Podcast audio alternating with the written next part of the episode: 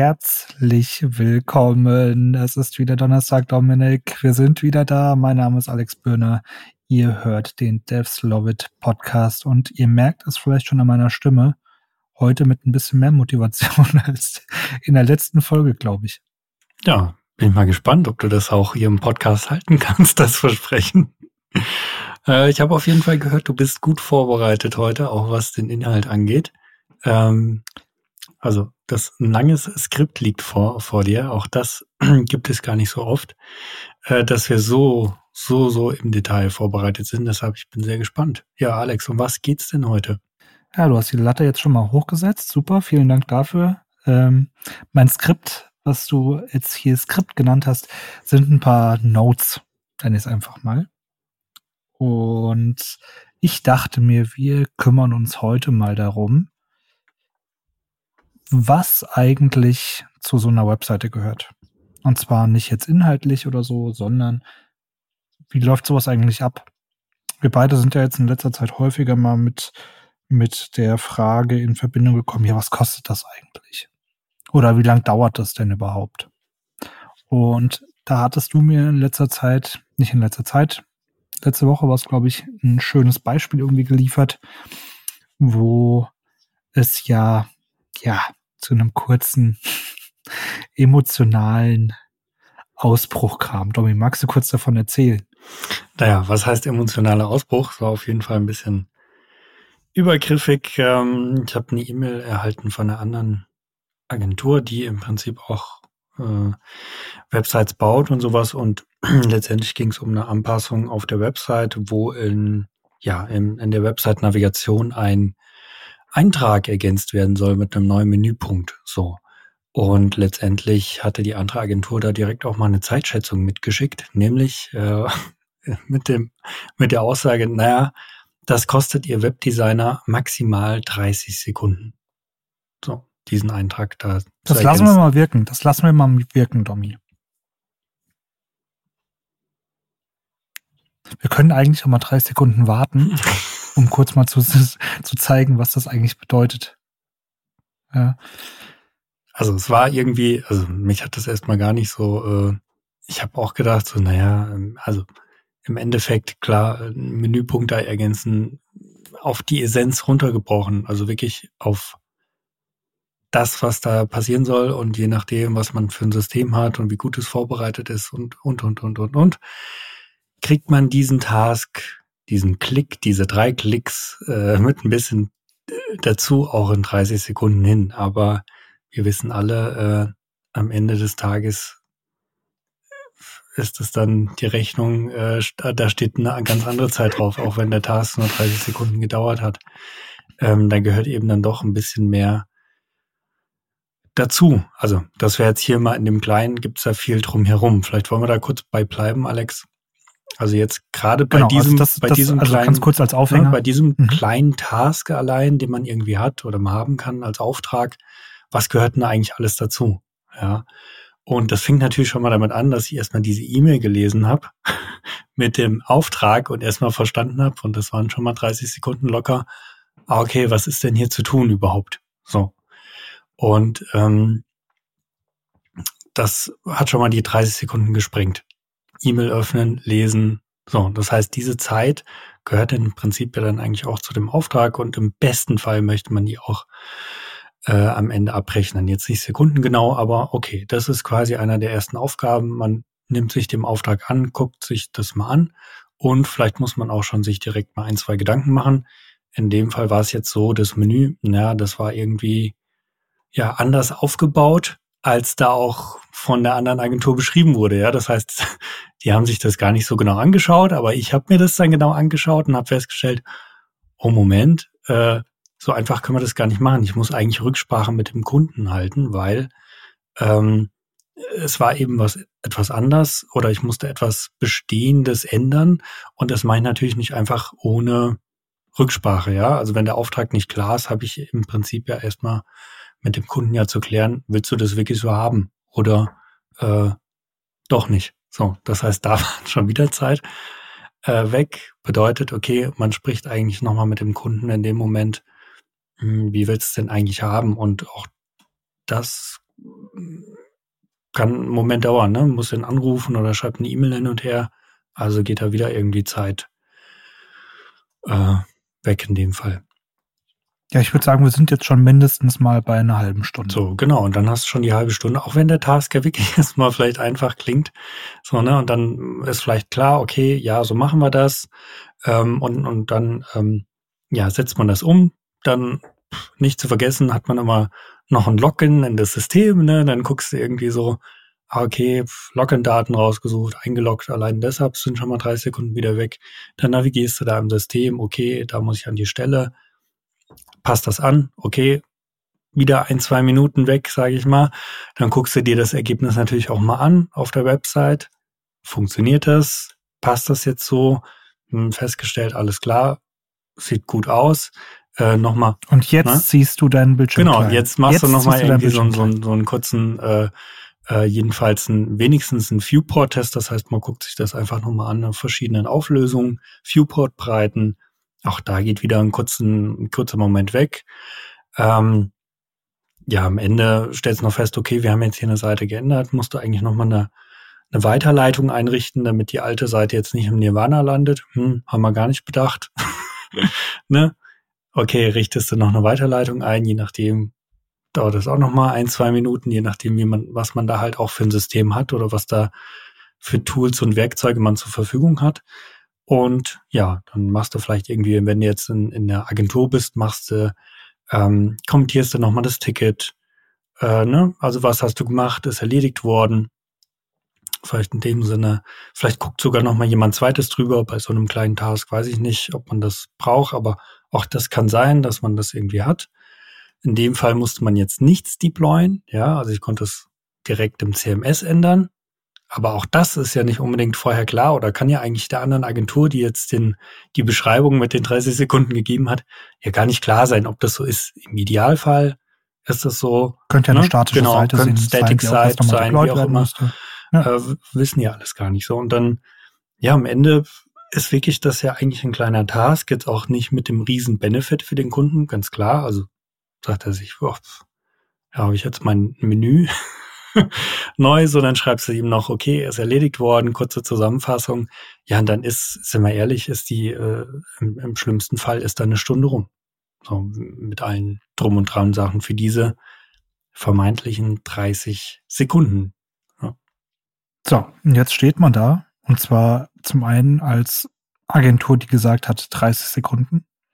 Dann stehst du da als Entwickler oder als Umsetzer, der das gemacht hat der irgendwie jetzt die Stunde auf der Uhr hat. Und du bist irgendwie jetzt der Kunde, der diese beiden Aussagen hat. Das heißt, du hast plötzlich die Aussage von der einen Agentur, die sagt, 30 Sekunden dauert das. Und du hast plötzlich eine Rechnung vorliegen in Höhe von einer Stunde. Ja, kann passieren. Wie geht man denn jetzt mit sowas um? So. Also was, also hier lief ja scheinbar einiges falsch. Zum einen würde ich unter Kollegen niemals so eine Zeitschätzung überhaupt rausposaunen oder, oder sagen, dass es so ist. Man weiß nicht, wer kümmert sich darum am Ende. Ist das vielleicht ein Auszubildender, der noch gar nicht das System kennt, der noch nicht den Kunden kennt? Ist das eventuell auch der Projektmanager selbst, der tatsächlich einfach ins System geht und sich auch erstmal zurechtfinden muss und ähm, auch da nochmal Rücksprachen halten muss?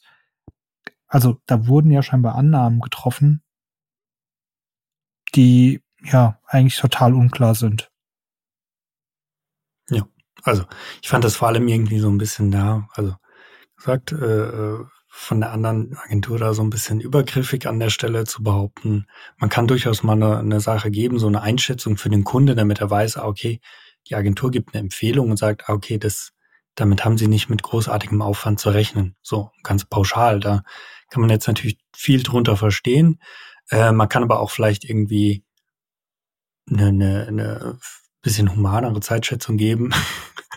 also keine Agentur der Welt rechnet 30 Sekunden ab. So, da steht mindestens mal eine mal davon Viertelstunde drauf, sage ich jetzt mal. Ja, vielleicht ja. gibt's welche, die machen das im Fünf-Minuten-Takt. Äh, aber ich würde jetzt mal behaupten, okay, eine Viertelstunde ist so ein bisschen das, das Minimale. Äh, weil, wie gesagt, es ist eben ja nicht damit getan, einfach diesen Task schnell zu erledigen, sondern da gehören ein, zwei Schritte wie eben aufgezeigt einfach mehr dazu.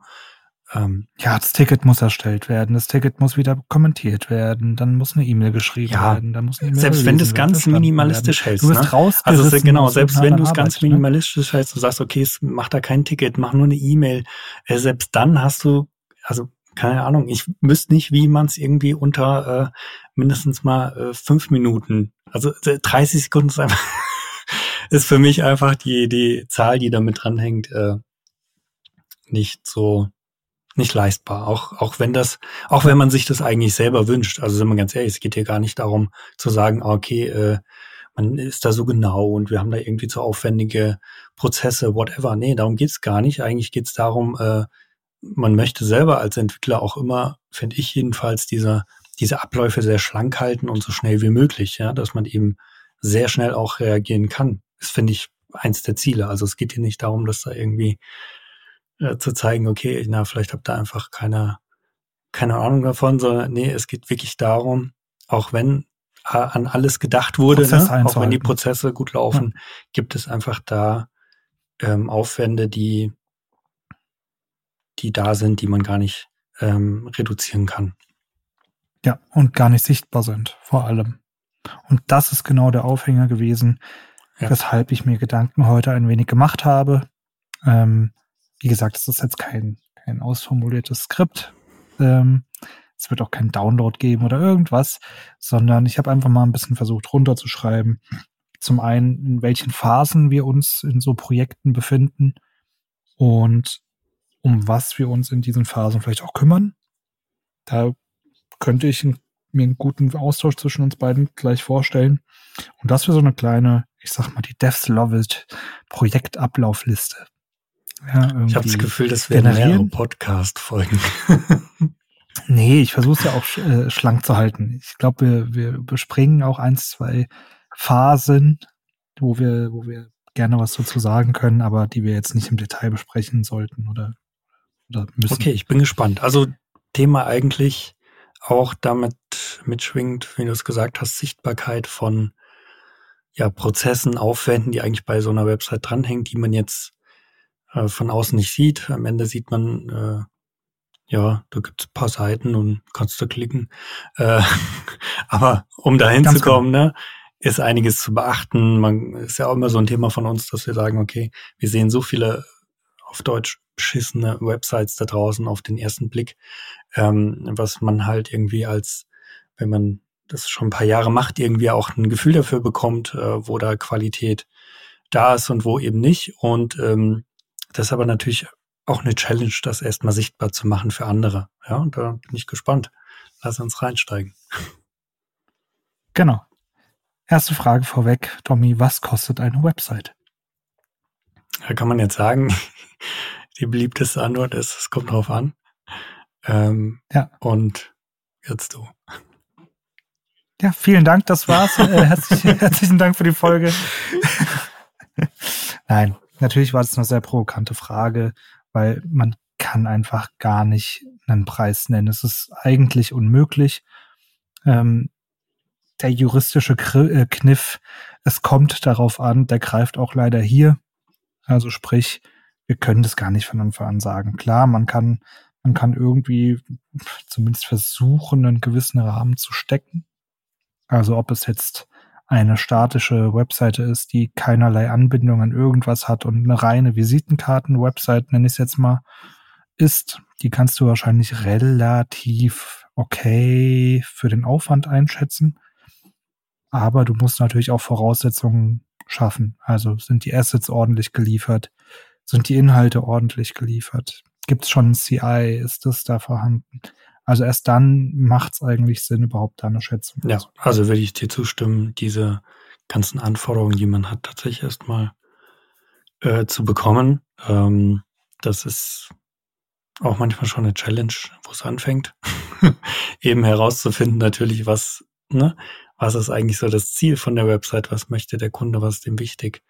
Äh, da fängt schon die erste Arbeit mit an, das erstmal aufzuarbeiten und dann kann man sicherlich nach einem Gespräch, äh, vielleicht auch einem längeren Gespräch, so ungefähr sagen, okay, das geht in die Richtung ähm, nach den Anforderungen, die wir jetzt haben. Und ähm, ja, aber auf jeden Fall gehören da viele Fragen dazu, wenn man das ganz genau machen will.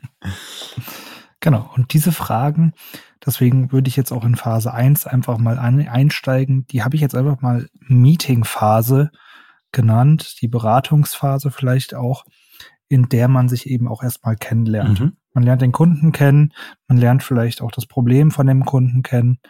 Ähm, man lernt auch eventuell schon Mitbewerber kennen. Also man stellt, ich stelle mir da einfach das erste Gespräch vor, das zweite und dritte Gespräch auch wegen mir, in dem man einfach mal ein bisschen sich kennenlernt und auch vielleicht mal über ein paar Anforderungen spricht, über ähm, ja, aktuelle Probleme. Man hat ja meistens schon eine Webseite und kommt dann ja auf jemanden zu und möchte sich ja im besten Fall verbessern. Mhm. Und da geht es ja dann eher darum, mal abzuklopfen, okay, was möchtest du eigentlich? Was sind deine Ziele? Was ist dein, was ist deine Zielgruppe? Was ist, was sind die Anforderungen eigentlich an das ganze Projekt, was du erreichen möchtest? Das ist ja auch so vielfältig über Neukundengenerierung, über Mitbewerber ausschalten, über ähm, Mitarbeiter finden, über einfach nur Präsenz zeigen. Ja, also Wow-Effekt nenne ich da jetzt einfach mal schaffen. Und das würde ich jetzt erstmal unter die Meetingphase, aka die Beratungsphase, packen. Mhm. Anmerkung dazu von deiner Seite ja, irgendwie, was gut. du da Klingt oder wie du das vorstellst? Ja, also würde ich genau. genauso okay. empfehlen, ja. Perfekt. So, da kannst du natürlich jetzt auch komplett in die Tiefe gehen. Was sind irgendwelche Anforderungsanalysen? Welche Methoden gibt es da? Workshops, aka Design Thinking, Workshops oder so weiter das würde ich da alles schon drunter packen tatsächlich. Diese Workshops, die schließen natürlich dann direkt in die nächste Phase an, und zwar in die Konzeptionsphase. Konzeptionsphase, da bauen wir eigentlich die Website so ein bisschen auf. Und zwar nicht jetzt designtechnisch, sondern tatsächlich funktional. Welche Funktionalitäten benötige ich? Wie soll diese Funktion funktionieren und wieso funktioniert die so, wie sie funktioniert? Und ganz, ganz wichtig, das ist ein funktionaler Ansatz. Hier geht es nicht um Design, sondern um Funktion. Und ein bisschen, meiner Meinung nach, um die Ausformulierung auch der Anforderungen.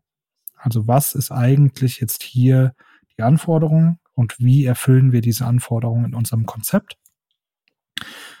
Und das bringt auch dann dementsprechend eine Dokumentation mit sich. Ja, also wie haben wir die Anforderungen verstanden? Wie setzen wir diese Anforderungen um und wie funktioniert diese Umsetzung. Komplett funktionaler Ansatz.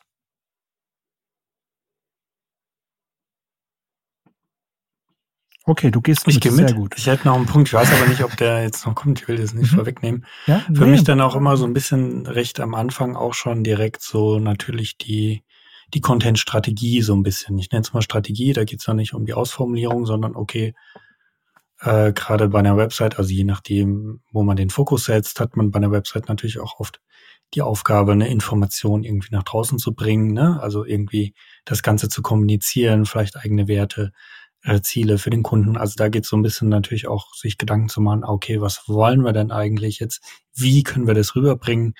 Äh, und dann geht's ja, sage ich mal, fließend ja auch über in diese, ne? also ich finde, es überschneidet sich dann recht schnell, wo man auch parallel sich Gedanken zum Design, zum Content und auch zur Funktionalität macht. Ich habe so das Gefühl, das ist am besten recht schnell parallelisiert, um da einfach auch ein gutes Ergebnis zu bekommen.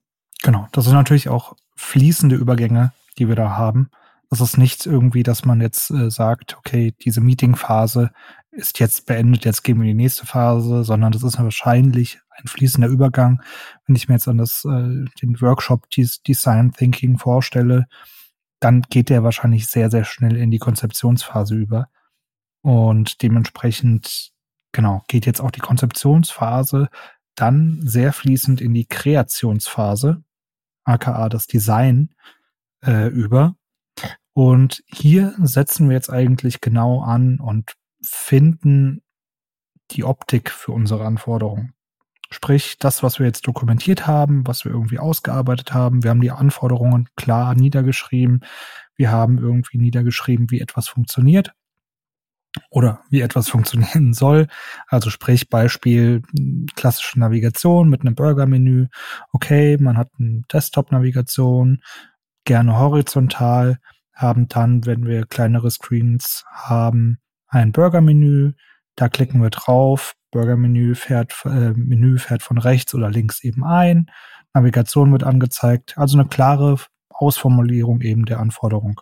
Könntest du eigentlich schon fast in, einen, in eine Story mhm. packen oder einen Backlog irgendwo hin.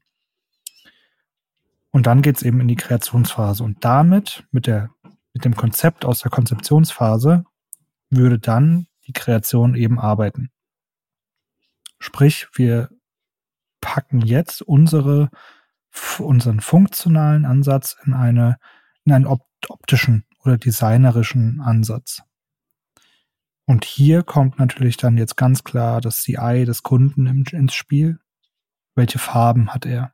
Welche, welche Typografie kommt zum Einsatz? Gibt es irgendwelche ähm, Alleinstellungsmerkmale im Design, die der Kunde hat?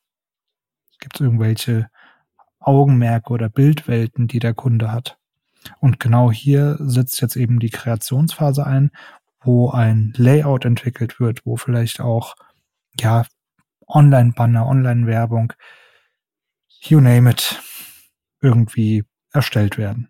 Ja, auch da gibt es ja manchmal Unterschiede. Manchmal hat man eine super Vorlage, die schon da ist, ja. Und man sieht, okay, da kann man super drauf aufbauen fürs Web, aber manchmal ist eben auch genau das Teil der Anforderung, da erstmal was Neues zu schaffen, zu überdenken. Äh, also da kann man auch ja ne, beliebig je nach Wunsch ähm, Zeit investieren. Genau.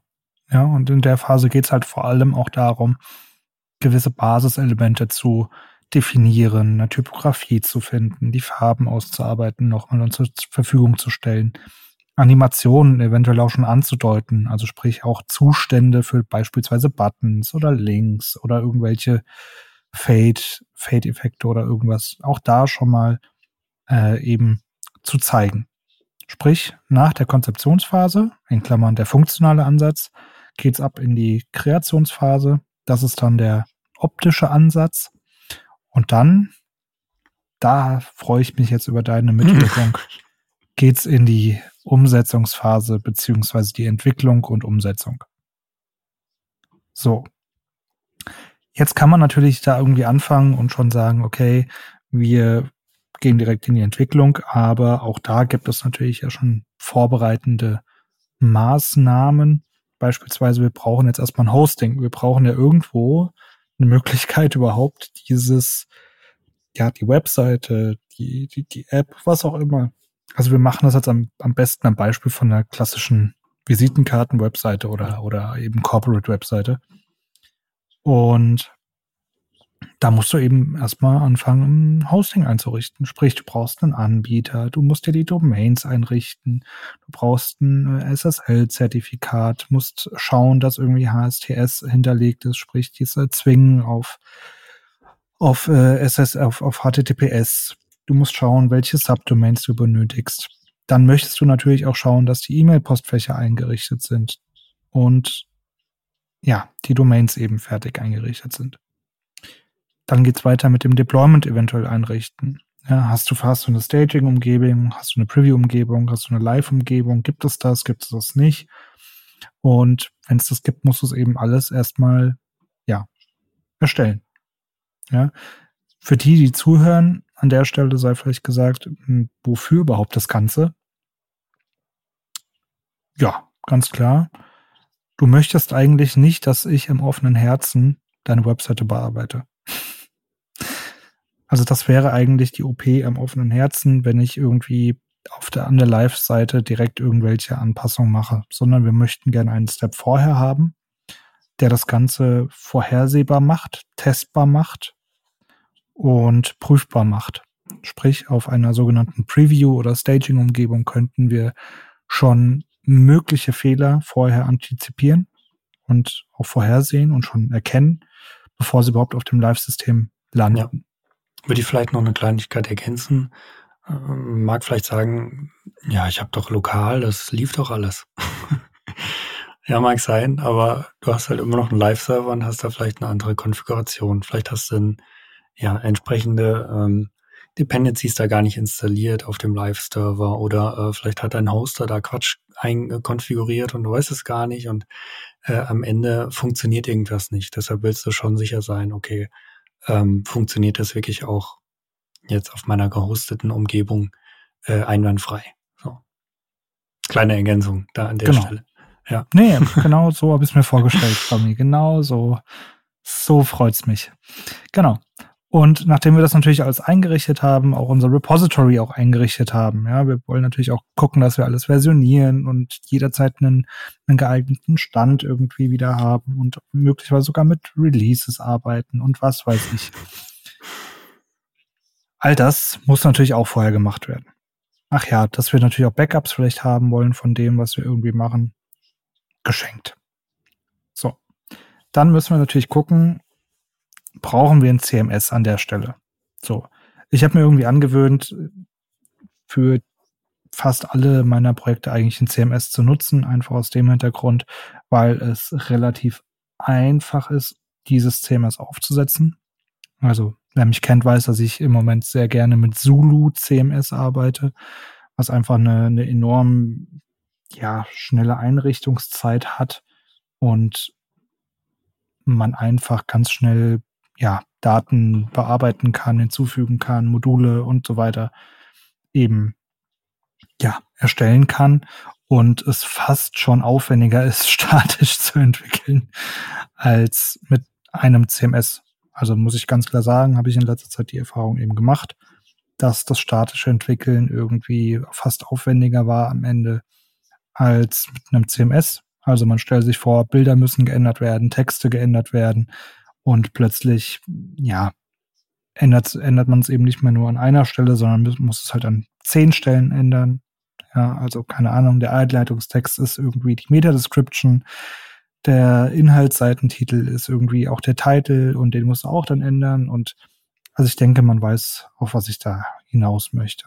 Das heißt, wir müssen an der Stelle jetzt erstmal schauen, mit welchem System wir arbeiten. Klar, wenn man irgendwie sein System gefunden hat und das passt auch auf den Anwendungsfall, dann nutzt man das. Dann ist da jetzt kein großes, großes Bohai irgendwie, um irgendwas.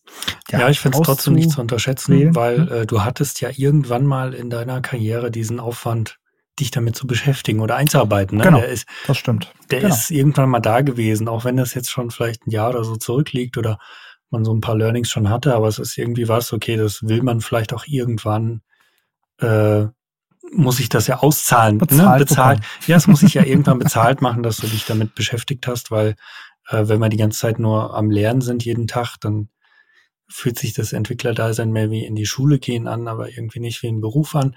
Äh, deshalb fände ich nicht zu unterschätzen, äh, gab es vielleicht schon mal einen Punkt, der liegt schon ein bisschen weiter zurück äh, und wird jetzt quasi so ein bisschen verteilt auf die Projekte, die man vielleicht abarbeitet, nochmal ähm, angewendet, ja. Genau. Also auch ein ganz wichtiger Einwurf von dir. Man zahlt nicht immer nur die Stunden, die man am Ende wirklich benutzt hat oder gebraucht hat, sondern man zahlt auch sehr viel Wissen. Weil das, was wir jeden Tag wieder aufs Neue lernen müssen, das ist halt wirklich manchmal unglaublich. Genau.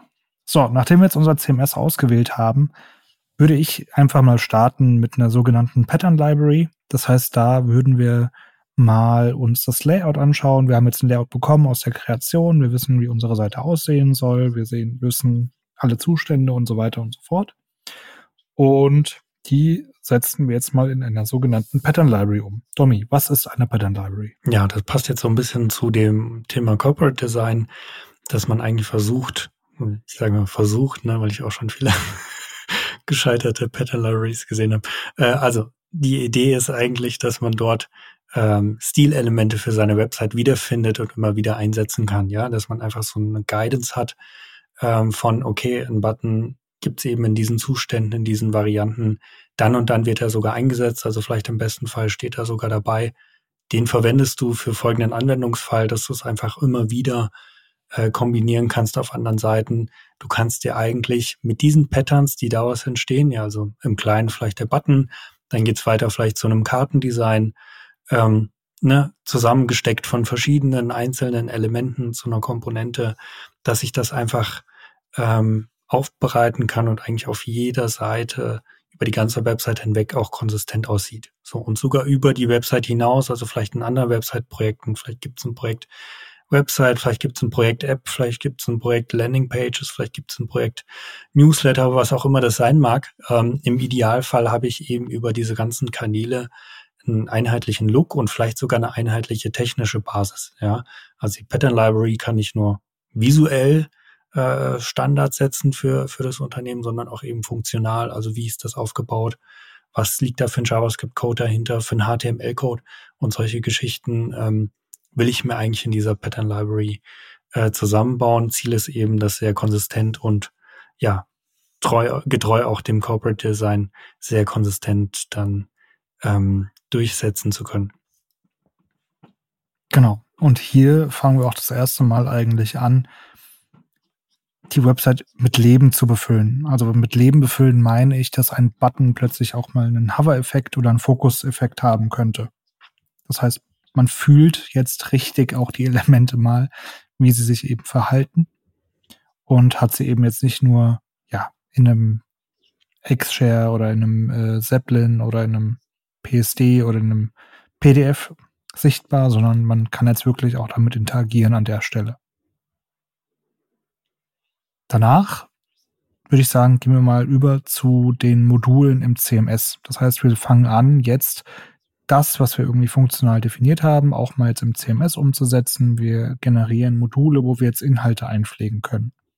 Da gibt es jetzt wahrscheinlich verschiedene Bereiche auf der Webseite. Man kennt es mit so einem Icon-Modul, wo man ein Icon, Titel und einen Text pflegen kann. Oder man kann, keine Ahnung, klassisches Kennzahlenmodul, wo dann die Kennzahlen hochzählen.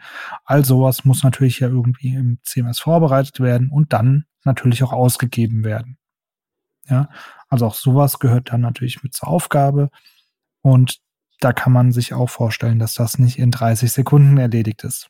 Ja, jetzt hast du auch schon einen Punkt angesprochen, den, den den wir so qualitativ, ne, das ist für uns selbstverständlich, dass wir Module anlegen in einem CMS, dass es maßgeschneidertes CMS eigentlich ist, mit Eingabefeldern, die wirklich für den Anwendungsfall jetzt von dem Kunden passen. Ich glaube, das ist da draußen in der Welt nicht immer der Fall, aber das ist eben ein Anspruch, das auch gut zu machen, eben, dass man sagt, okay, man hat da eine klare Contentstruktur, die ich auch für ganz andere Fälle immer wieder verwenden kann. Also da eine klare Trennung von, okay, ich habe hier wirklich äh, meine Inhalte losgelöst, so ein bisschen auch vielleicht vom Markup oder so ein bisschen. Ne? Also dann wären wir schon fast beim Thema Headless. Aber es geht eigentlich darum, eine ordentliche Content-Basis, eine ordentliche Datenbankstruktur auch zu schaffen. Structured ja. Data einfach. Ja? Also wir haben wirklich dann strukturierte Daten. Wir wissen genau, was wir da eingeben. Wir haben nicht nur einen Editor Word irgendwie vor uns, sondern tatsächlich, okay, wir wissen, was wir hier eintragen und es ist eben nicht nur irgendeine Coding-Suppe oder HTML-Suppe, die ja da am Ende rausfällt, sondern wirklich, ja, semantischer Inhalt, nenne ich es mhm. jetzt mal. Genau. So, nachdem wir das irgendwie alles erstellt haben und wir irgendwie die ersten Pattern-Libraries erstellt haben, gibt es auch nochmal einen kleinen Punkt irgendwie zwischendrin, wo wir natürlich auch den Meta-Bereich aufbauen müssen, den Meta-Bereich der Inhaltsseite oder der Webseite generell. Also da, da sehe ich dann zum Beispiel Fev oder App-Icons drunter, so Share-Tags, ähm, wie zum Beispiel die OG-Image äh, mhm. oder OG-Tags, die Social-Media-Tags quasi. Ähm, da gibt's ja auch das Twitter-Tag. Ich weiß gar nicht, heißt das jetzt X-Tag eigentlich? ich habe tatsächlich neulich also, äh, vor kurzem erst mit beschäftigt, habe mich die gleiche Frage gestellt. Ich Bisher glaub, heißt es noch Twitter. noch Twitter. Also, aber ich habe auch nicht geguckt, ob es ja. mittlerweile X Doppelpunkt Title oder sowas. Ja, doch. Ich meine, ich meine, ich bin auf der X-Developer ähm, Seite gelandet und dann stand da wirklich noch ein Twitter-Tag. Also, ja. also ich kann mir auch nicht vorstellen, also wäre crazy, wenn das jetzt ein Thema hier aufgemacht. Fast interessant. Ich habe wieder gedacht, so, ey, ja. wie viele Websites müssen jetzt hier dieses Twitter-Icon ja, wieder mit oder? so einem X austauschen? Also wie viel ja. Wie viel Kohle fließt da gerade wieder in der Branche, ja. weil ein scheiß ja, aber Icon ab, aber, äh, sich ändert. Ja. Also Wahnsinn. Ja. Ja, Wahnsinn, nur mal an alle äh, Website-Inhaber, ne? Das dauert 30 Sekunden, wenn eure Agentur fragt. Das dauert nur 30 Sekunden. Also das ist kein Problem. Genau. Nein, Spaß beiseite, ja, aber wahrscheinlich ne, länger, weil. Nicht zu ne? unterschätzen, auch also. ja die Erstellung vielleicht von äh, Fav-Icons oder OG-Images. Auch da kann man ja sagen, okay, man will für jeden, bitte liebe Agentur oder lieber Freelancer, erstell mir für jede Seite ein eigenes OG-Image, damit ich das irgendwie möglichst äh, profitabel alles scheren kann. Also da können Aufwände auch entstehen in ja, in, in, in Summen, ja, je nach Auftrag oder Umfang. Genau. Ja, also man sieht es halt am Anfang gar nicht oder was überhaupt möglich ist, ja. Also wie, wie du gerade ja so schön gesagt hast, jede einzelne Seite deiner Webseite könnte ein eigenes Share-Image haben, wie, wie man es kennt, wenn man es irgendwo teilt oder so. Das könnte höchst individuell sein. Ja. Also auch sehr, sehr spannend. Genau. So, nachdem wir dann irgendwie den ganzen Meta-Bereich irgendwie mal ein bisschen abgearbeitet haben, eingestellt haben, was wir überhaupt für ein Viewport haben wollen, wie er sich verhält auf verschiedenen Viewports und so weiter und so fort, irgendwie die, die Title und die Description, alles hinterlegt haben und auch die Google Site Verification natürlich, weil Google muss ja wissen, dass wir wirklich auch wir sind. Kommen wir zum Beispiel mal zu unserer Navigation. Navigation ist auch ein riesiges Thema. Man denkt jetzt, ja, natürlich, äh, pff, die fünf Links, die man da ausgibt, ja klar. Ja, nee. So. Was ist das denn für eine Navigation? Haben wir irgendwie eine vertikale Navigation? Haben wir eine horizontale Navigation? Ist die Navigation oben? Ist sie unten? Ist sie links? Ist sie rechts? Haben wir irgendwie auf kleineren Viewports dann, wie gesagt, die Navigation unten, dass man vielleicht mit dem Finger einfach viel, viel besser drankommt als oben links beispielsweise? ähm, wir machen uns da halt auch wirklich Gedanken darum, wie fühlt sich das Ganze auf einem mobilen Screen an und nicht nur auf einem, auf einem großen Desktop.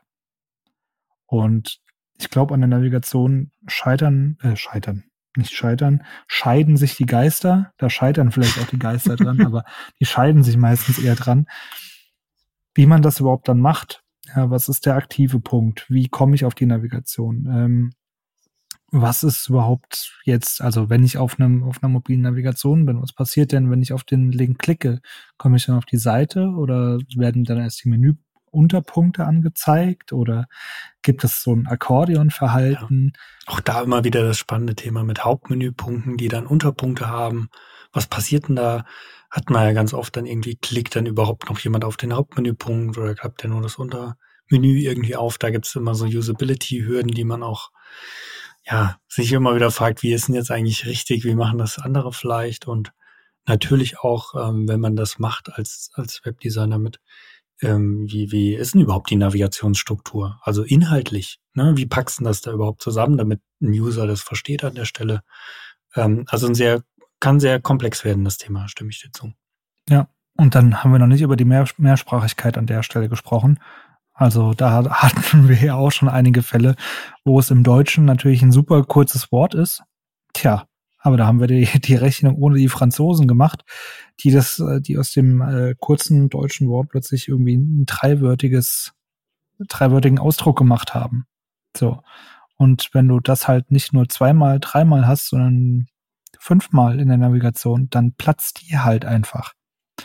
Und da ist halt auch die Frage, ob man dann halt einfach sagt, okay, für Franzosen gibt es halt vielleicht die vertikale Navigation oder weniger Punkte oder keine Ahnung. Aber auf jeden Fall gibt, gilt es halt auch sowas abzufangen und äh, zu beachten, was natürlich kein Kunde dieser Welt mit einkalkulieren ja. würde. Weil, naja, also darüber ja, macht man sich ja ergänzt halt mal Navigationspunkt. Ne? Und ähm, das ist auch ein wichtiges Thema, weil das fällt ja dann oder kann ja erst richtig auffallen, wenn man wirklich dann mit den finalen Inhalten oder jedenfalls mit der Struktur arbeitet. So, das heißt, wenn du jetzt anfängst und sagst, ja, ich baue mal hier meine äh, Navigation 127, die ich immer irgendwie nehme und stelle fest, naja, in dem Projekt, weil wir aus welchen Gründen auch immer acht, neun Hauptmenü-Navigationspunkte äh, haben, dann wird's halt knifflig. Ja, dann kommst du damit halt nicht, ja. nicht, äh, nicht weiter und musst eigentlich direkt ähm, ja, mit dem guten Blick, mit der Erfahrung und da, deshalb finde ich das vielleicht auch ein wichtiger Punkt. Ähm, wir machen, wir haben schon ein paar Challenges jetzt gelöst im Laufe der Zeit. da ist ein bisschen Erfahrung da, einfach zu wissen, ah, okay, das wird, kann zum Problem werden. Also wir haben so ein bisschen so einen Sensor für, na Moment mal, da musst du eigentlich nachhaken, weil das könnte ein Problem werden für dich, von den Aufwänden, aber auch für den Kunden am Ende.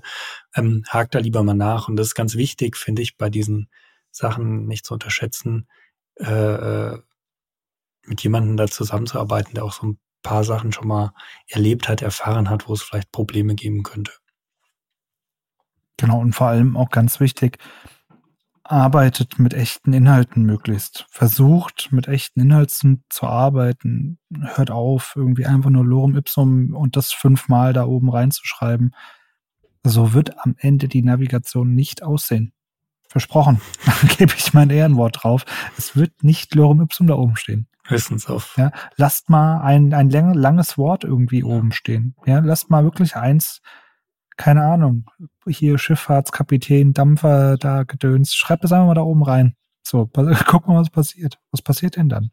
Brich das Wort um. Haben wir eine Maxwith? Haben wir irgendwie irgendein alternatives Verhalten? Ähm, schrumpft die Navigation zusammen mit einem, ich nenne es jetzt mal Kirby-Menü. Kleiner Insider. Ähm, oder, oder ist es eben, ja, wie verhält sich diese Navigation? Das ist wirklich und das ist ja auch der elementarste Teil der Website eigentlich. Also nicht eigentlich, es ist der elementarste Teil, die Navigation deiner Website. Die muss funktionieren, die muss performen. Ja. Und ähm, das, was du zuletzt gesagt hast, irgendwie von wegen, ihr habt hier jemanden sitzen, der das wahrscheinlich schon ein paar Mal gemacht hat, hört doch einfach auch mal da drauf. Also, wenn man das irgendwie anmerkt, dann ist das nicht, weil man irgendwie keinen Bock hat, irgendwas zu machen, sondern man ist halt schon ein paar Mal auf die Schnauze geflogen, vielleicht, und möchte einfach den Punkt besser machen. So, Haken dran an Navigation. Beziehungsweise ihr merkt, glaube ich, selbst, wir könnten hier so vieles Bäume aufmachen so viele ähm, Äste hier jetzt nach rechts und links aufgehen lassen. Ich glaube, das wird hier eine richtig inhaltliche Folge. was man, apropos, man, es fällt auch wieder auf, was wir eigentlich alles machen. Nur mal so nebenbei. Ne? Okay, kommen wir zu Formularen auf einer Webseite. Auch da gibt es halt die verschiedensten Formulare, die wir, die wir anbinden könnten, sei es Callback-Formulare, sei es Kontaktformulare, sei es irgendwelche Newsletter-Formulare, seien es Filterungen, die setze ich übrigens auch unter Filter, unter Formulare oder Suchen und so weiter und so fort. All diese Formulare müssen ja auch irgendwie getestet werden. Wenn dann noch eine Interaktion stattfindet, dann möchtest du ja meistens auch noch mal eine E-Mail verschicken. So, jetzt gilt es natürlich, diesen E-Mail-Versand auch irgendwie zu testen oder, oder wenigstens funktional hinzubekommen. Am besten möchtest du wahrscheinlich sogar auch eine SMTP-Anbindung haben und eben nicht den normalen Sendmail PHP-Gedöns haben, sondern das soll natürlich auch über eine E-Mail-Adresse mit Postfach verschickt werden. Ja, dann musst du prüfen, ist der Eingang im System korrekt? Werden alle Daten wirklich auch hinterlegt? Sind alle Felder, die irgendwie als Eingabe für den Kunden im Frontend sichtbar sind, sind die denn auch im Backend dann ausgefüllt nach dem Eingang? Und zu guter Letzt, ne, zuletzt wird es nicht sein, aber Validierung, auch ein riesiges Thema bei Formularen, ist ein XSS-Schutz aktiv, sprich, kann, ja. kann ich keinen Schadcode irgendwie im Backend ab, ablegen. Und all so ja, Dinge, vielleicht hast du auch noch einen Spam-Schutz und ja. Ja, dann hast du vielleicht noch genau. irgendwie beim E-Mail-Versand, äh, kann der Server überhaupt E-Mails versenden? Ist der erlaubt? Muss er vielleicht noch eine Signatur ergänzen? Das musst du alles durchtesten. Das kannst du nicht ins Blaue. Das wird schon gehen. Äh, dann hast du vielleicht auch, musst du vielleicht ein bisschen drauf achten, wenn du es selbst codest, hast du bei dem Formular die richtigen Input-Types gewählt. Passt das irgendwie alles? Gibt es da Usability-Probleme? Äh, Gerade Formular, auch das ist so ein Ding, das muss performen, ähnlich wie eine Navigation, weil da kommen die Anfragen drüber rein, da läuft vielleicht auch eine Benutzerregistrierung. Da fließt, da fließt die, Kohle. die, Kohle. oder auch nicht, also wenn es eben nicht funktioniert. Und da brauchst du auch mal eine Testabdeckung im Idealfall, äh, äh, dass, es, dass du eben mitkriegst, wenn es vielleicht äh, mal nicht funktioniert im schlimmsten Fall. Und all solche Dinge und ähm, da kann man schon sehr, also Formulare ist, finde ich, so ein, ein Herzstück auch, wo man sehr viel Zeit investieren kann, muss, soll, darf. Ja. ja. Wie du sagst, das ist ja eigentlich auch das Herzstück und gerade da sollte einem es ja auch wichtig sein, dass es eben funktioniert.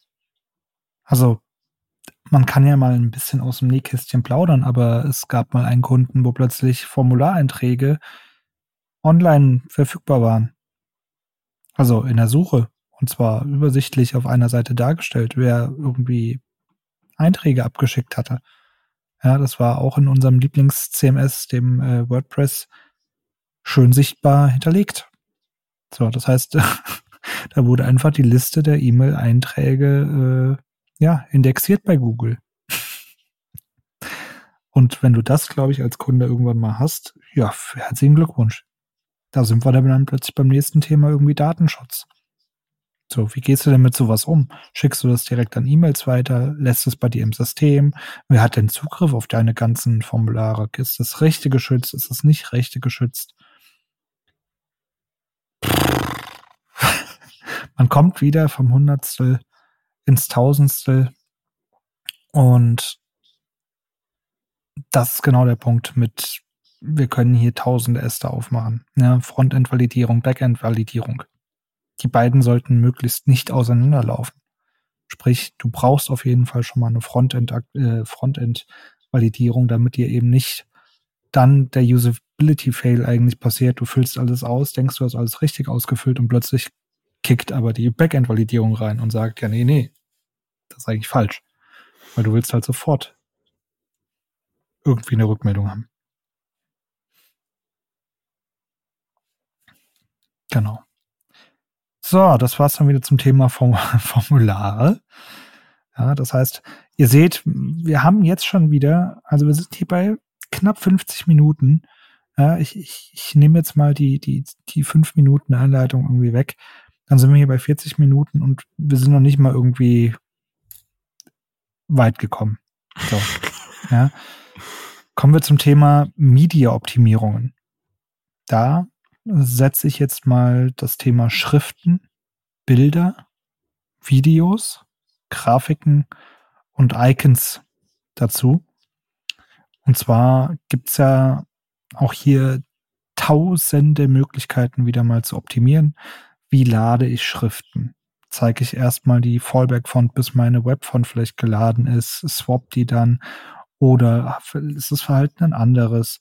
Bei Bildern. Sind meine Bilder irgendwie WebP-fähig oder nicht? Sind sie lazy geloadet oder nicht? Habe ich sogar responsive Images? Habe ich vielleicht sogar eine Art Direction auch hinterlegt für, für mobile Geräte, dass ich auch mal das Format wechseln kann. Bei Videos werden diese auch erst geladen, vielleicht wenn ich sie wirklich anklicke oder werden sie gepreloaded bei Grafiken sind Captions irgendwie hinterlegt, dass man auch erkennt, um was es da geht, sind Legenden hinterlegt, ist irgendwie die Grafik überhaupt noch lesbar. Ja, also gerade das Thema auch bei Bildern versuchen wir möglichst irgendwie ein Format zu halten, um eben ein Layout auch konsistent darzustellen. Bei Grafiken ist das halt gar nicht so einfach, wenn du die plötzlich im Inhalt darstellen möchtest und du hast eine hochformatige Grafik, ja, natürlich kannst du die jetzt sehr gerne ins 16 zu 9 Format pressen, aber ob das jetzt wirklich zielführend ist, weiß ich nicht. Da müssen auch Lösungen gefunden werden, ob man, ob man da dann vielleicht eher ein Thumbnail generiert und eine Light Gallery oder sowas dann halt hinterlegt, damit man da drinnen zoomen kann oder was weiß ich, oder man macht es direkt interaktiv. Ja, vielleicht geht es auch um, um irgendwelche Charts oder um irgendwelche anderen Darstellungen, die man vielleicht auch dann alternativ darstellen kann. Also auch da viele, viele Möglichkeiten. Ähm, da bist du tatsächlich eher sogar noch tiefer drin, glaube ich, als ich. Also gerade was Schriften angeht, bist du, glaube ich, bei uns der Typo-Gott.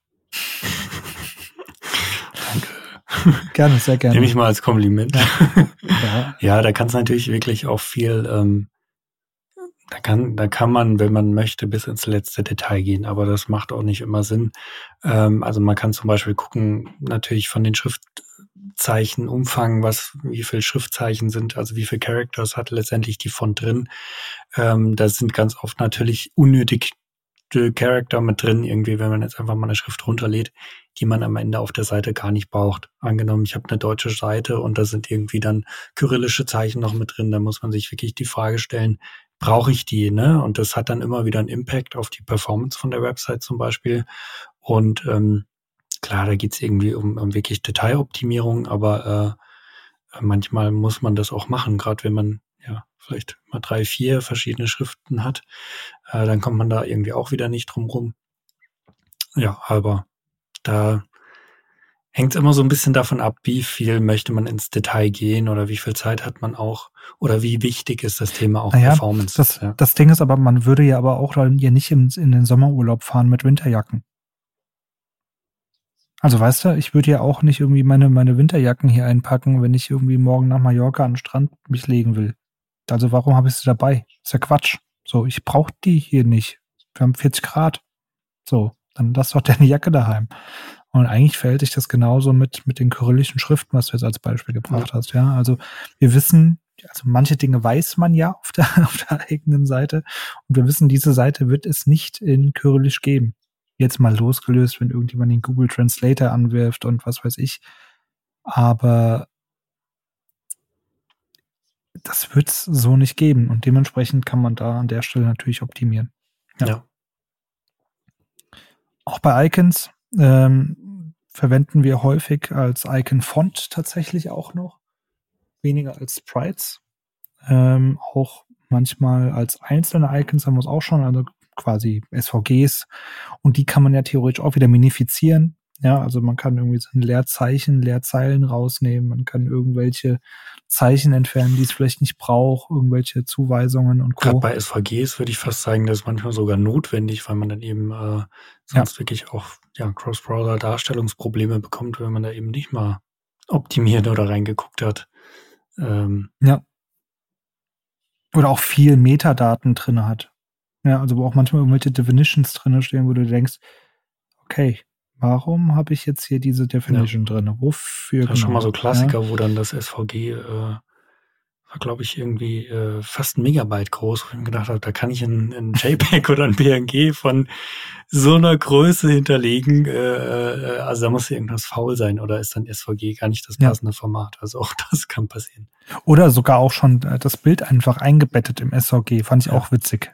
Ja, das ist Ja, und da kann man auch manchmal sitzen. Also ich hatte wirklich mal ein sehr komplexes Logo irgendwie als SVG und dann äh, war natürlich der Anspruch da, dass für gute Qualität und dann gab es da eben Cross-Browser-Issues und dann äh, musste es optimiert werden. Da musste man sogar nochmal im Grafikprogramm äh, Anpassungen vornehmen, damit es am Ende passt, das SVG. Und das passiert. Also ja. gerade wenn man jetzt irgendwie jetzt nicht so eine einfache Strichgrafik hat, schwarz-weiß, sondern wirklich, wo so vielleicht Verläufe drin sind oder Farben, ne, da wird's manchmal knifflig und da kommt man selten drum herum, nochmal in, in wirklich eine händische Optimierung einzugehen. Das macht dann auch leider keine KI oder so für einen. Da äh, muss man dann immer noch selber ran teilweise.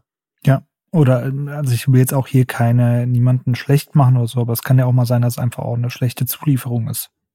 Also man hat einfach eine, ja. eine, eine komplett kaputte Zulieferung SV, äh, PNG in einem SVG gerappt. Ja, super. Damit kann ich halt herzlich wenig anfangen mit dem Logo dann, weil am Ende ist es halt dann trotzdem ein PNG in einem SVG. So.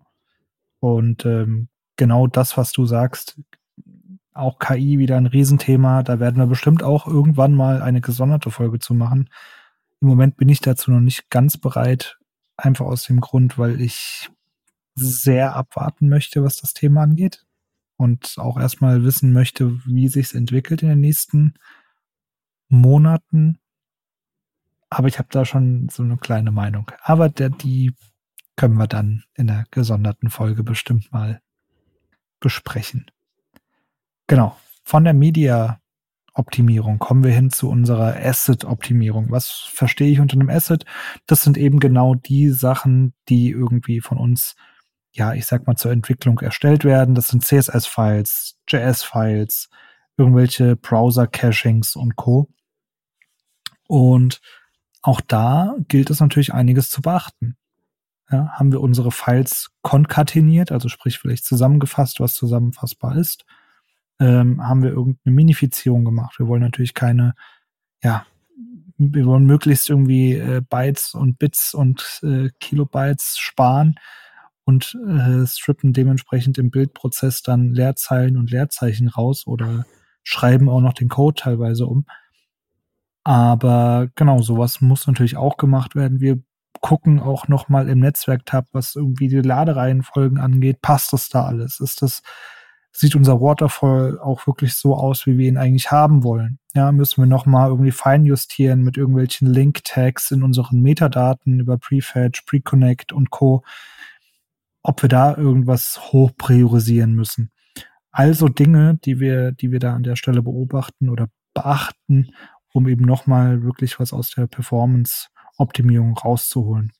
Browser Caching, ja, ist gzip aktiviert, sind irgendwie die Caching-Zeiten hochgesetzt mit einem, am besten einem Cache-Breaking-Tool dahinter. Sprich, irgendwie die Datei bekommt einen eindeutigen Hash und dementsprechend werden Caching-Zeiten hochgesetzt. All das ist nicht sichtbar. Ja, auch beim Thema Caching nochmal, ne? Also wenn du jetzt wirklich da auf so einen statischen Cache vielleicht auch setzt oder sagst, okay, ich will da noch mehr Performance, ich will eigentlich statisches HTML ausliefern, weil es eigentlich geht bei einer einfachen Newsseite, ja. Äh, die muss nicht irgendwie über mein PHP-Framework rendern lassen oder über mein CMS, die kann ich eigentlich statisch ausliefern, dann will ich die cachen. Aber das kannst du nicht einfach einfach mal äh, Klick aktivieren, da musst du durchaus mal gucken, ähm, funktioniert das Caching? Darf ich die Seite überhaupt in den Cache laden oder sind da dynamische Daten drin, die sich eigentlich pro User ändern können?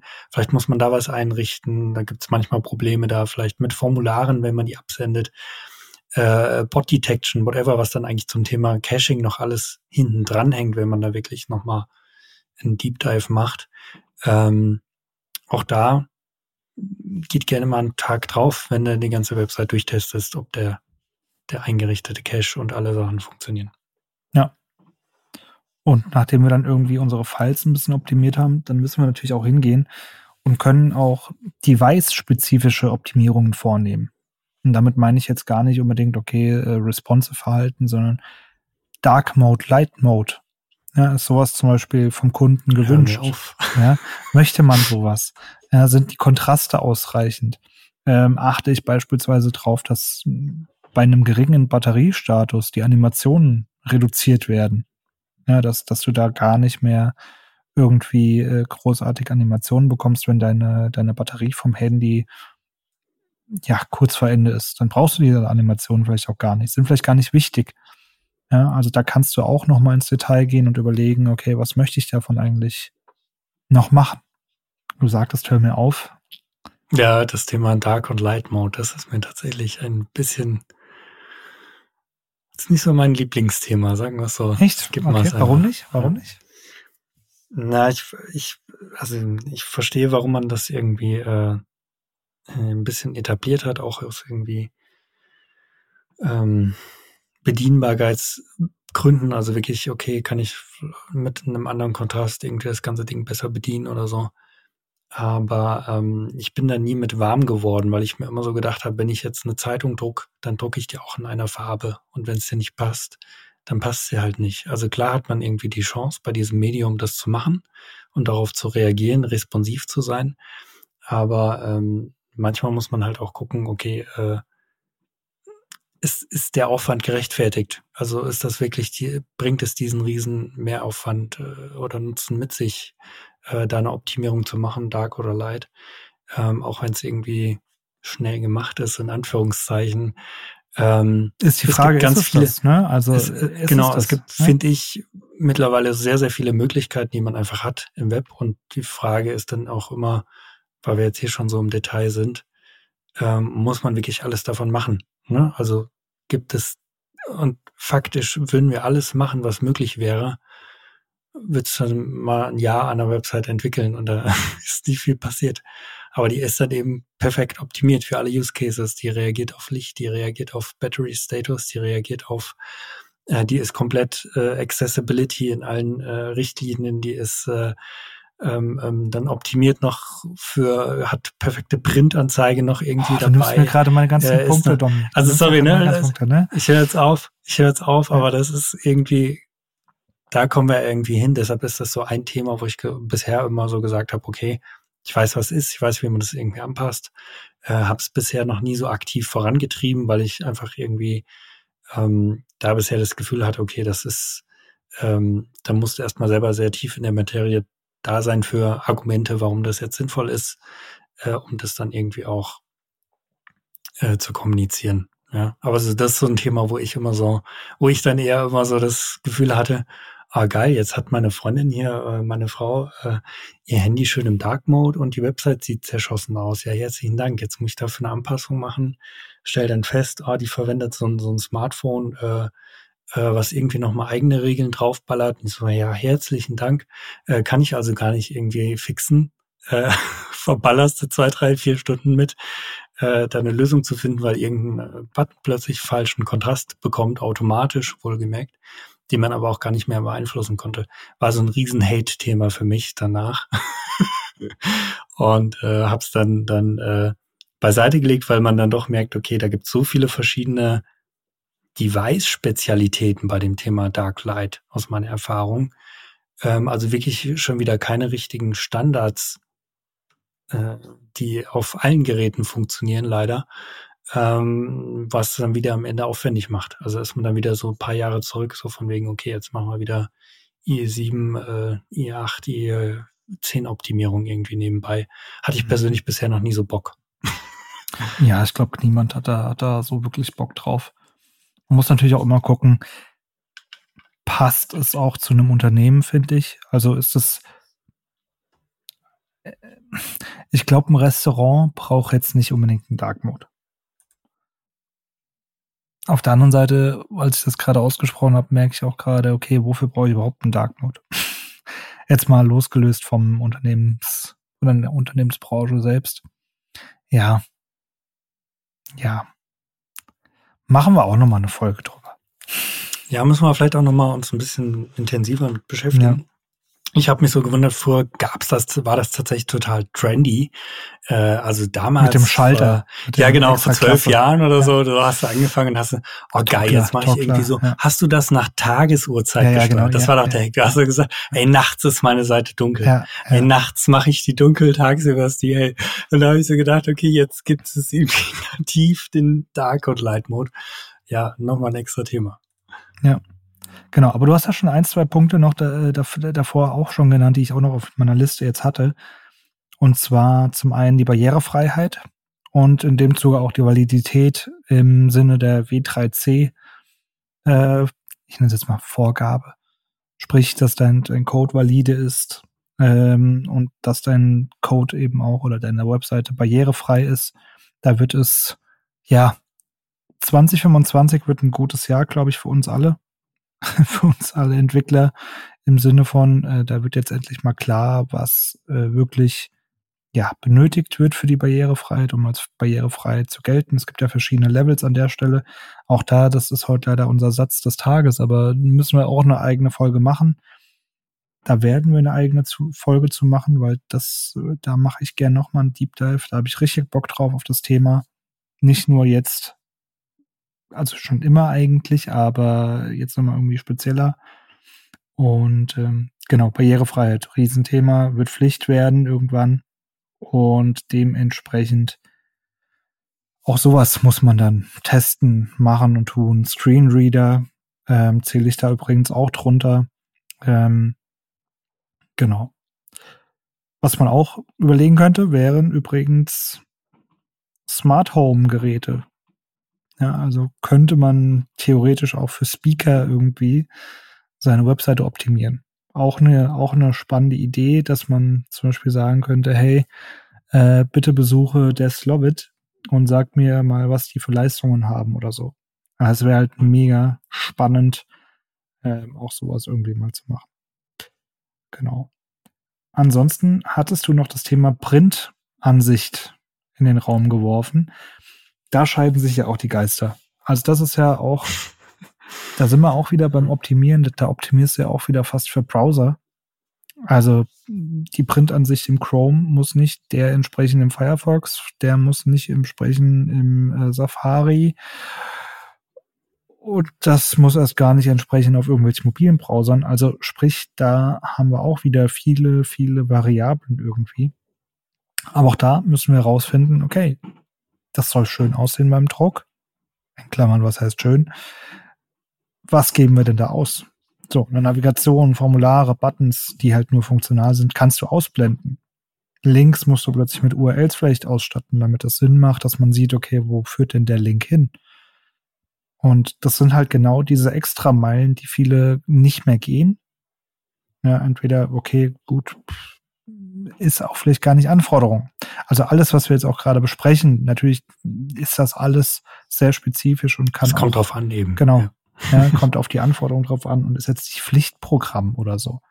Aber was wir halt einfach versuchen heute mal darzustellen, ist, was geht eigentlich alles oder warum kann man eigentlich gar nicht sagen, was eine Webseite kostet?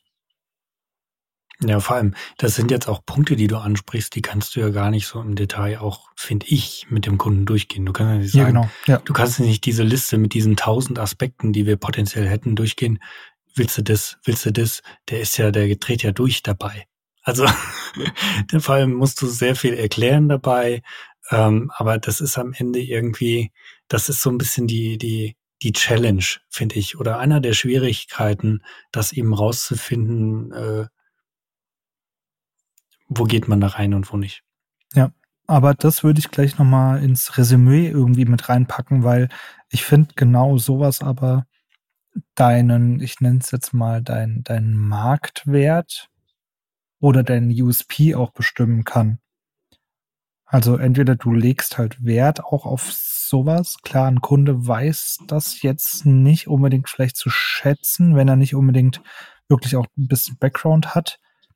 Aber ich glaube, dass man damit sein USP sehr, sehr weit nach oben schieben kann, wenn man genau diese Punkte einfach schon mit bedenkt.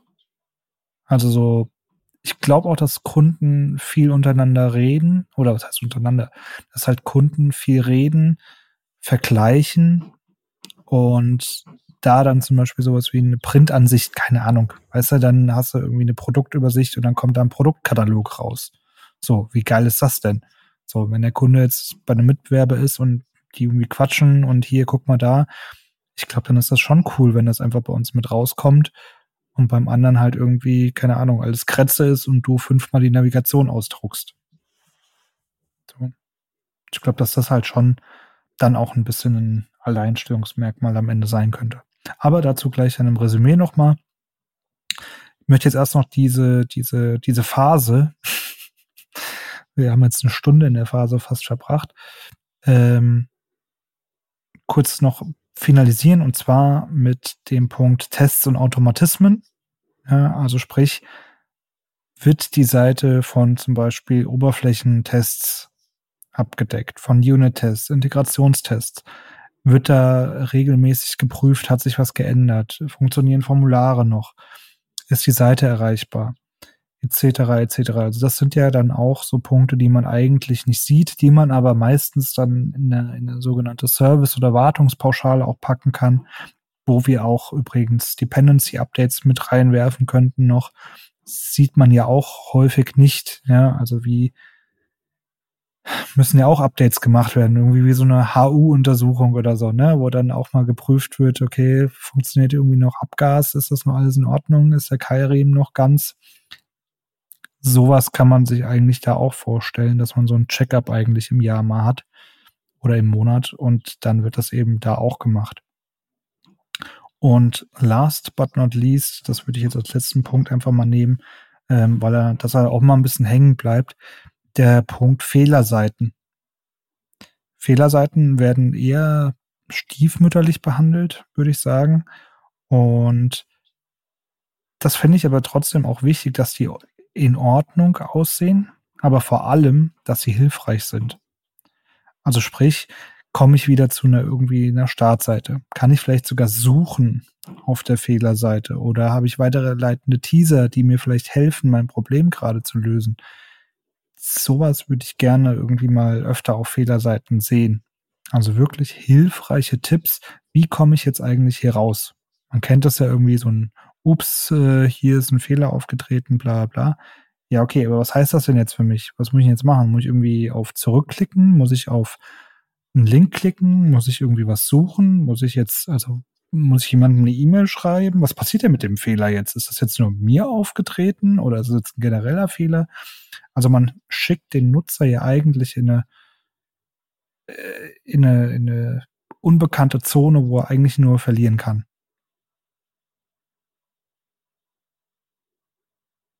Das ist so mein Gedanke irgendwie dazu. Deswegen Fehlerseiten sollten meiner Meinung nach in Ordnung aussehen, in Klammern in Ordnung aussehen und aber auf jeden Fall hilfreich sein. Und das habe ich mir hier tatsächlich fett markiert in meinem Skript, dass, dass sie einfach hilfreich sind. Dafür sind sie da. So. Und wenn wir das jetzt alles in der Umsetzungsphase irgendwie gemacht haben, was wir jetzt alles ein bisschen aufgezählt haben und wir haben dabei Leibe noch nicht alles aufgezählt und wir sind schon gar nicht in die Tiefe gegangen bei den Punkten, kommen wir in unsere Finalisierungsphase. Ich würde es die Pre-Launch-Phase einfach jetzt mal nennen. Und zwar verorte ich darunter beispielsweise mal Page-Speed-Tests, also Lighthouse mal drüber laufen zu lassen, mal zu gucken, okay, wie sind die Kontraste, was habe ich für eine SEO-Wertung gerade, was ist irgendwie meine Accessibility-Wertung, wie schnell lädt meine Seite, First Contentful Paint, bla bla bla. All den Kram, dass der jetzt mal irgendwie ein bisschen getestet wird vorm Launch, um nochmal ein bisschen, ja, zu schauen, wo ich denn gerade stehe dann brauchen wir natürlich auf jeder Webseite heutzutage irgendwie ein Consent Management Tool, das irgendwie eingerichtet werden muss. Und wenn wir jetzt plötzlich noch Trackings dazu nehmen, dann haben wir da wieder eine Fülle an Aufgaben, die in unserer Pre-Launch To-Do-Liste stehen. Ja, also haben wir einen Tag Manager, haben wir Analytics, haben wir unsere Tags, Trigger und Variablen definiert. Passt das alles? Spielt das zusammen mit unserem Cookie äh? Ist das wenn, wenn irgendwelche Cookies akzeptiert werden, wird dann auch wirklich der richtige Tag nur ausgelöst. Ist mein Dashboard in meinem Analytics-Tool richtig eingerichtet? Also ist das auch sinnvoll, was da überhaupt steht, oder ist da eigentlich nur Quatsch auf dem Dashboard für den Nutzer überhaupt gar nicht wichtige Daten? Ja, gehen die Daten überhaupt richtig ein? Ja, also wird meine Seite überhaupt getrackt? Kommt da überhaupt was? Ja, wird da vielleicht auch mein eigener Traffic rausgefiltert, weil ich vielleicht eine statische IP habe und dementsprechend nicht im Tracking auf, auftauchen müsste. Also Punkte sind dann natürlich im Pre-Launch wichtig, um auch, und auch vor allem die Kommunikation mit dem Kunden wird jetzt immer wichtiger gegen Ende, ähm, was auch den Termin des Launches angeht, was irgendwie auch die Datenqualität im Tracking angeht. Was möchtest du denn wissen, lieber Kunde? Da kannst du ja komplett in die Tiefe wieder gehen. Was sind denn hier wieder Ziele gewesen, die wir vielleicht in der ersten Phase definiert haben, die wir jetzt hier an dieser Stelle dann auswerten möchten? Ja, und auch mal schauen müssen, erreichen wir jetzt mit unserer Webseite eigentlich die Ziele, die wir in Phase 1 definiert haben? So, und jetzt geht's dann weiter zu sagen, okay, was machen wir denn mit diesen Daten überhaupt? Was schlussfolgern wir? Wo müssen wir ansetzen? Wo können wir jetzt ja, Verbesserungen erzielen, etc., etc., etc. Auch wieder ein eigenes Thema. Auch da bist du ja der Tracking-Gott. Und Cookie, Cookie, Cookie, Cookie Tool auch. Nein, also das ist, das ist einfach ein Riesenthema. Und ähm, genau, machen wir auch mal eine Folge drüber, würde ich sagen. Ich habe da gerade was im Kopf, äh, muss ich aber nach, nach der Aufnahme mit dir drüber sprechen, ob wir das vielleicht hinbekommen. Gut. Ähm, genau. Dann haben wir natürlich noch den, den Punkt, sind Weiterleitungen eingerichtet? Also sprich, müssen wir überhaupt Weiterleitungen einrichten? Beispielsweise ein Relaunch hat plötzlich ganz andere URLs. Ähm, die sollen natürlich nicht irgendwie im Nirvana landen und 404 Seiten hageln, sondern man soll im besten Fall von der alten auf die neue Seite geleitet werden. Ist die robots.txt eingerichtet? Sind die Sitemaps hinterlegt? Sind cronjobs hinterlegt, die vielleicht notwendig sind, um irgendwelche, keine Ahnung, Caches zu lernen oder irgendwas, was weiß ich, irgendwas auszuführen, irgendwelche E-Mails versenden? Keine Ahnung, irgendwie sowas. Das wäre quasi unsere Pre-Launch-Phase. Und ganz zum Schluss, das wäre dann unsere Post-Launch-Phase.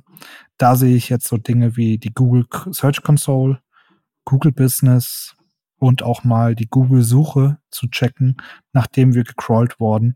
Also da gibt es ja diesen heißen Tipp, dass man einfach mal in die Suche eingibt, Site, Doppelpunkt und dann die Domain von jemandem. Und dann sieht man, was Google alles gecrawlt hat von der jeweiligen Seite. Und da kann man dann eigentlich sehr gut sehen, wie die Indexierung der Seite jetzt aussieht und ob man da gegebenenfalls nochmal in der Search Console nachjustieren muss, vielleicht auch die eigene Sitemap nochmal überarbeiten muss und ähm, ja, einfach nochmal Hand anlegen sollte nach dem Launch. Und das, liebe Domi, waren meine fünf Phasen. Ich fasse nochmal zusammen. Wir starten mit der Meetingphase, die Beratungsphase quasi, gehen über in eine Konzeptionsphase, wo wir das Konzept der Webseite erarbeiten, gehen fließend über in die Kreationsphase, wo das Design der Webseite erstellt wird oder umgesetzt wird und kommen dann in die Umsetzungsphase, wo die eigentliche Entwicklung startet. Das heißt, aus der Kreation erhalten wir ein Layout, setzen das jetzt in Code um, bringen ein bisschen Leben mit rein. Die ganzen Hintergrundsachen, die, die wir eben besprochen haben, setzen wir da um, kommen dann kurz vorm Launch in die Pre-Launch-Phase mit eben nochmal vorbereitenden, vorbereitende Aufgaben und schauen uns dann nach dem Launch in der Post-Launch-Phase eben nochmal Punkte an, die wir dann erst erledigen können, beispielsweise eben die Google Search Console, Google Business und eben das Crawling nach dem Launch. Und dann geht's eigentlich erst los. Weil wir dann ja. gucken müssen, wie die Seite performt. Genau. Aber, liebe Zuhörer und Zuhörerinnen, das ist eigentlich ein klassischer Ablauf eines Projekts für eine Website. Ich komme zurück zu meiner ersten Frage. Was kostet eine Webseite, Domi? Ich denke, ich denke, das hat jetzt ein bisschen verdeutlicht, warum man da einfach keinen Preis nennen kann. Und ich glaube, es hat auch verdeutlicht, warum in 30 Sekunden eine Änderung auf der Webseite nicht immer möglich ist. Ja. Ja, krass, Und, ich bin selber ein bisschen ja. platt, weil ich so ich merke tatsächlich auch krass, ähm, also wenn man sich das nochmal so bewusst macht, was man da auch jeden Tag für ein Know-how irgendwie, was sich da eigentlich angesammelt hat, ähm, ist das, finde ich, schon krass, was man eigentlich alles machen muss, um das ähm, erfolgreich zu machen, weil der Benchmark ist auch tatsächlich natürlich über die Jahre gestiegen, muss man ganz klar sagen. Also ähm, der Load, der wächst und wächst und wächst und da braucht man auch Lösungen wie vielleicht mal hier und da eine KI, die einem da irgendwie Sachen abnimmt. Aber das hilft ja nur immer so ein Stückchen weiter so eine Entlastung zu schaffen, weil da kommt ja wieder on top was dazu. Und das ist einfach genau durch solche Sachen wie das entwickelt sich ständig weiter ähm, also ein Riesensprung war zum Beispiel Responsive Design. Plötzlich baust du die Seite gefühlt mal drei äh, oder so, ne? Weil du halt einfach, okay, jetzt muss ich mich da ein neues Thema einarbeiten. Ich muss gucken, wie ich das lösen kann. Und dann gibt es vielleicht wieder ein neues Thema, ähm, was man erstmal lernen muss, was einem langfristig aber Zeit spart. Also Stichwort Container Queries, musste ich auch erstmal mit beschäftigen. Aber das spart dir Zeit, wenn du es dann gelernt hast, wie es geht. Also plötzlich fallen die Dinge viel einfacher, weil du merkst, oh, ich muss viel weniger Code schreiben, weil ich das jetzt irgendwie beherrsche. Ähm, aber du musst es eben auch erst mal lernen. Und vielleicht gibt es auch in so einer Anfangsphase auch vermehrt Browser-Bugs, ja. Und sagst, oh, jetzt habe ich den Use Case, äh, plötzlich geht irgendwas kaputt, weil ich einen Container Query eingesetzt hat. Auch das geht sehr schnell. Und dann bist du da erst mal drin, ein paar Stunden und gehst wieder einen Schritt zurück. Und das ist wirklich sehr, äh, manchmal sehr, sehr frustrierend aber es macht auch irgendwie Spaß. Das ist also wie so Freaks eigentlich, äh, äh, da immer wieder reinzugehen. Also immer wieder zu sagen, ich nehme die Challenge an, ich mache das jetzt, gehe weiter, ich probiere das aus. Ähm, und ja, es wird halt einfach über die Jahre immer mehr gefordert. Ne? Du musst immer mehr machen beim Thema SEO, um da irgendwie erfolgreich zu sein. Deine Seite muss, da kannst du nicht einfach mehr irgendwie irgendwas hinmachen, sondern ja, die muss eben auch performant laufen. Da musst du dich mit Caching beschäftigen. Also diese Benchmarks, was musst du eigentlich alles machen, um erfolgreich, wirklich erfolgreich zu sein mit deinem Webprojekt, die steigen mit jedem, mit jeder Minute äh, an, weil äh, im Prinzip auch die Konkurrenz dann irgendwie wieder was besser macht. Vielleicht drehen die an der Performance äh, äh, und, und ja, klauen dir damit im Prinzip ihren SEO-Erfolg oder dein SEO-Erfolg, musst du eigentlich wieder nachlegen, musst wieder optimieren. Das ist eigentlich ein, ein also ein Game, wo man immer wieder dranbleiben muss und ähm, das ist eben nicht mit, na, wir machen jetzt eine Website und dann gucken wir uns die nie wieder an. Das ist, funktioniert vielleicht für den einen oder anderen, um mal irgendwie präsent zu sein, aber äh, wenn man wirklich ein Unternehmen, sage ich mal, damit präsentieren möchte, äh, gehört es auch einfach dazu, eine viel Zeit auch in die Wartung zu investieren. Natürlich sinnvoll, aber notwendig.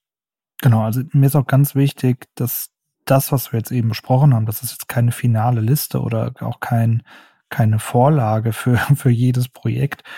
Und wir haben auch diese ganzen Themen komplett oberflächlich gerade besprochen. Also da gibt es Themen, darüber kannst du Vorlesungen halten. Ja, und das ist, glaube ich, auch was, wo, wo ich, glaube ich, ein bisschen spoilern kann, wo wir auch ein bisschen Deep Dive machen wollen demnächst. Ja, aber alles mit seiner Zeit.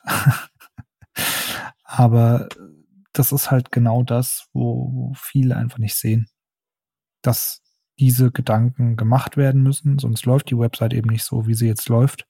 Oder auch das Wissen, was wir haben, das können wir ja nur anwenden, weil wir es uns drauf geschaffen haben oder wir können so schnell Websites bauen, weil wir das Wissen haben. Das heißt, es wäre ja eigentlich kontraproduktiv, wenn wir, wenn wir jetzt günstiger werden, weil wir schneller sind. Aber das Wissen dazu, das hat, mussten wir uns ja aneignen, wie du ja auch gesagt hast. Und deswegen ist es da auch immer, oder tue ich mir sehr schwer, wenn dann auch die Diskussion losgeht, irgendwie, ah, das ist so teuer und ah, hm. ja, ein Strato Webbaukasten für einen Euro im Monat, der ist wesentlich günstiger als wir.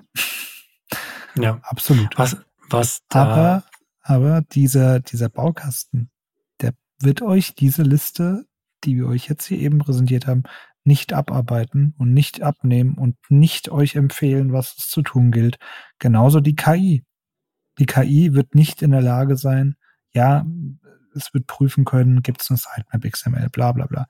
Aber im Detail glaube ich einfach nicht daran, dass eine KI alle Aufgaben wegabstrahieren kann, die wir aktuell übernehmen. Das, daran glaube ich einfach nicht. Ja, ich fand da hier den wichtigsten Punkt, den du gesagt hast, auch mit, äh, selbst wenn du dir das Ding für einen Euro holst, weißt du immer noch nicht, was du tun musst. Also weißt du immer noch nicht, äh, äh worauf es ankommt, damit deine Website erfolgreich wird.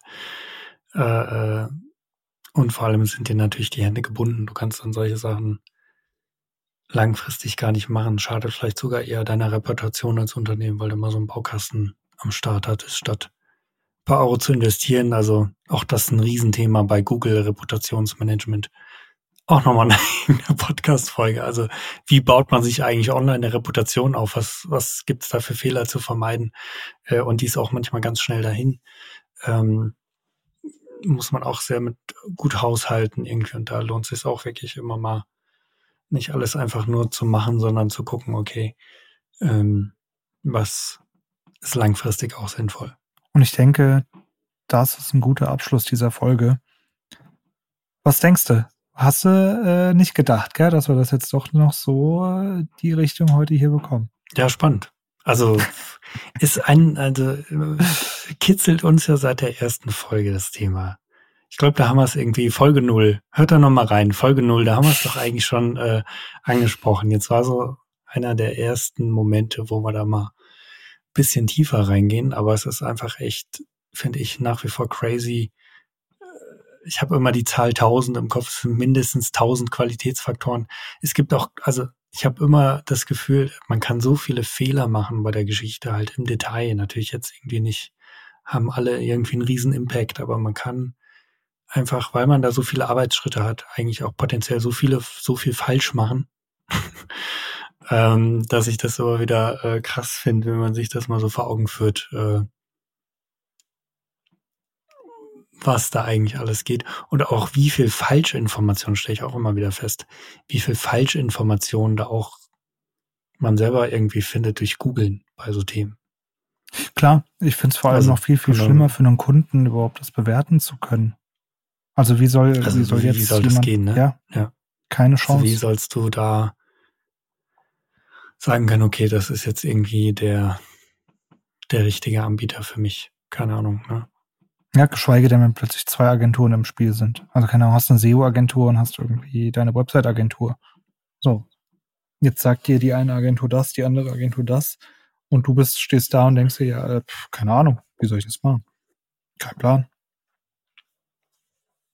Ja. ja, ja vielleicht so eine neutrale Beratungsagentur. spannendes Thema. Herr Böhler, vielleicht in ja, der nächsten erlaube. Folge mal. Ja. ja, würde ich sagen, bringen wir das mal zum Ende hier. Ich glaube, wir haben heute inhaltlich wirklich ein bisschen was geliefert. Der Deep Dive wird folgen, versprochen. Wie er folgen wird, wird auch bestimmt irgendwann erzählt werden. Auch versprochen. Aber ich denke, für heute Abend haben wir es dann. Das war wieder eine Folge Devs Love It, der Podcast für, für die Frontender unter uns. Mein Name ist Alex Böhner und ich mache es jetzt mal wie gemischtes Hack. Das letzte Wort hat äh, Domi. Ja, vielen Dank. Ich bin natürlich nicht vorbereitet. Äh, vielleicht kann ich noch, ich überlege gerade, äh, vielleicht kann man noch irgendwie ein, das nächste, fürs nächste Mal, das bereite ich vor. Ich, ich, ich bereite einen Frontend-Witz vor. Mal gucken, ob ich da was finde. Aber erst beim nächsten Mal. In diesem Sinne. Viel Spaß. Adieu.